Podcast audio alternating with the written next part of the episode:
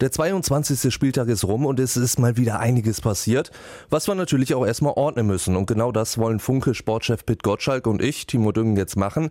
Pitt, am Samstagabend gab es ja das Topspiel. Die Bayern gegen Schalke.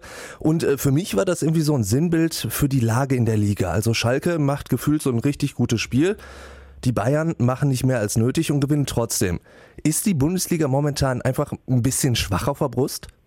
Nicht die Bundesliga ist schwach auf der Brust, die Verfolger der Bayern sind schwach auf der Brust. Ja, also wenn äh, von zwölf Mal äh, der äh, von zwölf Versuchen elfmal der Zweitplatzierte ein Spiel verliert, äh, muss der Vorsprung der, Bayern ja immer weiter wachsen.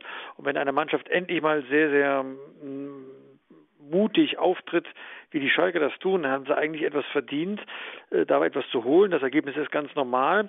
Aber wer natürlich auf Dauer dann dahinter äh, ständig Punkte lässt, und zwar auch gegen schwache Mannschaften, der muss sich nicht wundern, dass die Bayern ihren Vorsprung immer weiter ausbauen. Also die Liga ist spannend, nur das Meisterschaftsrennen ist langweilig. Wer müsste denn da für dich eigentlich noch so ein bisschen dran sein an den Bayern? Ist es nicht normalerweise Borussia Dortmund, die da eigentlich zumindest näher dran sein müssten? Auf jeden Fall die Dortmunder. Sie haben ja einen unfassbar guten Saisonstart hingelegt, haben dann ihre Schwächephase gehabt, sind aber aus dieser Schwächephase auch nicht wieder rausgekommen. Insofern äh, muss man denen schon den Vorwurf machen, äh, dass sie ihre Linie verloren haben. Sie haben jetzt einigermaßen die Probleme wieder in den Griff gekriegt, äh, aber jetzt nicht so überwältigend gespielt, wie man das gegen den äh, Tabellenvorletzten HSV erwartet hätte. Ähm, ja, äh, die müssen noch, äh, noch zulegen. Äh, von den Leverkusenern konnte man nicht erwarten, dass sie direkt äh, Bayernjäger werden, aber sie spielen eine gute Saison, aber halt auch leider nicht so konstant. Wer zu Hause gegen Hertha verliert, verliert natürlich auch jeden Anspruch äh, darauf, äh, Bayern-Verfolger zu sein. Vielleicht hätte man es am ehesten noch von Red Bull, äh, nee, nicht Red Bull, RB Leipzig erwarten können. äh, kleine Korrektur. Aber auch da, sag mal, ist eine kleine Schwächephase eingetreten, ja. Das ist natürlich lustig für Bayern, wenn äh, sich alle möglichen Verfolger diese Schwächephase leisten, äh, dann wird es natürlich auch nicht so weit kommen, dass die Meisterschaft gefährdet ist. Also das sagte Uli Hoeneß ja auch am Wochenende, die sechste Meisterschaft in Folge ist äh, nicht in Gefahr. Für Bayern geht es nur darum, den DFB-Pokal zu gewinnen und womöglich in der Champions League möglichst weit zu kommen.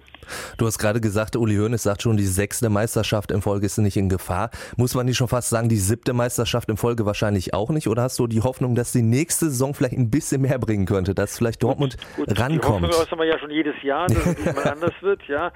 Äh, jetzt äh, bekommen die Bayern auch noch den Goretzka von Schalke, sodass die Schalker dann auch nicht die größte Gefahr werden können. Äh, Hoffenheim ist schon leer gekauft. Also ähm, natürlich wenig Hoffnung äh, auf Besserung, aber die Hoffnung stirbt zuletzt, sagt man im Fußball. Du hast gerade das Leerkaufen der, der Vereine angesprochen. Auch Borussia Dortmund hat ja da wirklich immer arge Probleme. Die geben auch regelmäßig, ja, ich sag mal so fast ihre besten Spieler ab. Müssten die nicht einfach jetzt vielleicht allerspätestens im Sommer dann auch nochmal richtig Geld in die Hand nehmen? Naja, sie haben ja Spieler auch von Bayern München geholt. Ich denke an Götze, ich denke an Rode. Wenn sie sich natürlich einen Dauerverletzten holen äh, und einen formkrisenden, äh, Dauerformkrisenden Götze, dann müssen sie sich nicht wundern, dass äh, die Bayern vielleicht mit ihren Transfers den größeren Ertrag erzielen. Ähm, niemand hat ja Borussia Dortmund gezwungen, André Schülle zu holen. Wenn Schülle, äh, sag mal, einen äh, Aktionsradius hat, der sehr überschaubar ist, nicht die Leistung abruft für das Geld, das er gekostet hat, auch dann muss sich äh, oder kann sich Borussia Dortmund nicht wundern. Ja, also Dortmund hat ja selbst sich auch gute Spieler geholt. Insofern ähm, ist an dieser Stelle, äh, sag mal, kein kein Vorwurf zu machen ähm, an den an den Rest der Liga, sondern da muss man sich tatsächlich fragen, ob ähm, ob die Bayern nicht die bessere Transferpolitik betrieben hat. Das äh, spiegelt sich ja dann natürlich auch im Europapokal wieder, ist jetzt unter der Woche. Die einzige Mannschaft, die nur in der Champions League dabei ist, sind eben die Bayern, spielen gegen Besiktas. Für Dortmund und Leipzig geht's halt nur in der Europa League weiter. Bergamo und Neapel sind da die Gegner. Wie siehst du die deutschen Chancen jetzt unter der Woche? Naja, äh, diese Europapokalsaison ist ja nun wirklich anders als gut gelaufen für die deutschen Mannschaften. Ich hoffe, dass da die notwendigen Punkte noch zusammenkommen, um nicht noch weiter in der Fünfjahreswertung der UEFA abzufallen. Das bedeutet ja nachher in letzter Konsequenz ein Verlust von äh, garantierten Starterplätzen. Ähm, gegen die italienischen Mannschaften tun wir uns meistens schwer. Ja, da braucht man schon einen guten Tag und außerdem viel Glück. Das ist jetzt eine Binsenweisheit, die ich loswerde. Ähm, ich schätze mal, dass wir eine gute Rolle spielen werden. Weiß aber auch nicht ganz genau, woher ich diese Hoffnung nehmen soll. naja gut, da sind wir wieder beim Thema, die Hoffnung stirbt zuletzt. Ähm, die letzte Hoffnung hat auch irgendwie der VfL Bochum ergriffen. Letzte Woche die Chaostage. Sebastian Schinzilorz ist gekommen für Christian Hochstetter. Heiko Butscher erstmal eingesprungen für Trainer Jens Rasiewski. Jetzt ist Robin Dutt der neue Mann an der Seitenlinie beim VfL. Ist das für dich die richtige Wahl? Ich möchte Herrn Dutt nicht Unrecht tun, weil ähm, er ist jetzt Trainer geworden und will mit Sicherheit äh, mit großen Ambitionen den VfL Bochum in der Liga halten. Das wird das hervorrangige Ziel sein. Die Vita von Herrn Dutt äh, macht in dem Fall äh, ähm, bereitet keine große Hoffnung. Ähm, er ist auch nicht konsequent. Dann ist er mal Sportdirektor, dann ist er wieder Trainer, um dann nicht mehr Trainer zu sein, sondern Sportdirektor. Zuletzt bei E-Sports äh, tätig beratend, ja.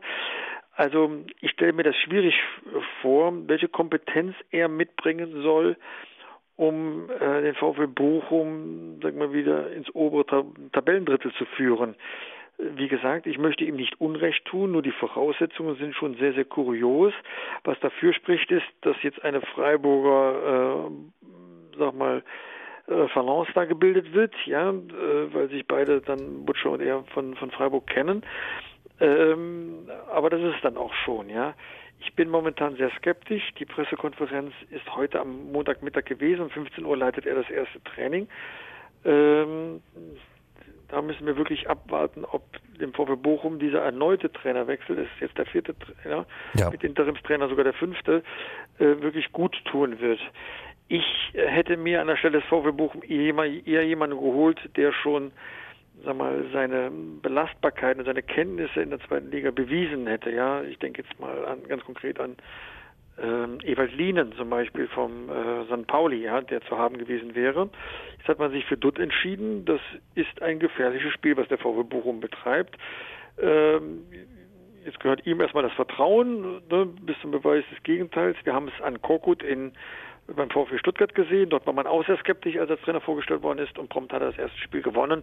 Insofern äh, ist doch jetzt auch eine gewisse Spannung dafür gesorgt, ob das alles so gut gehen wird.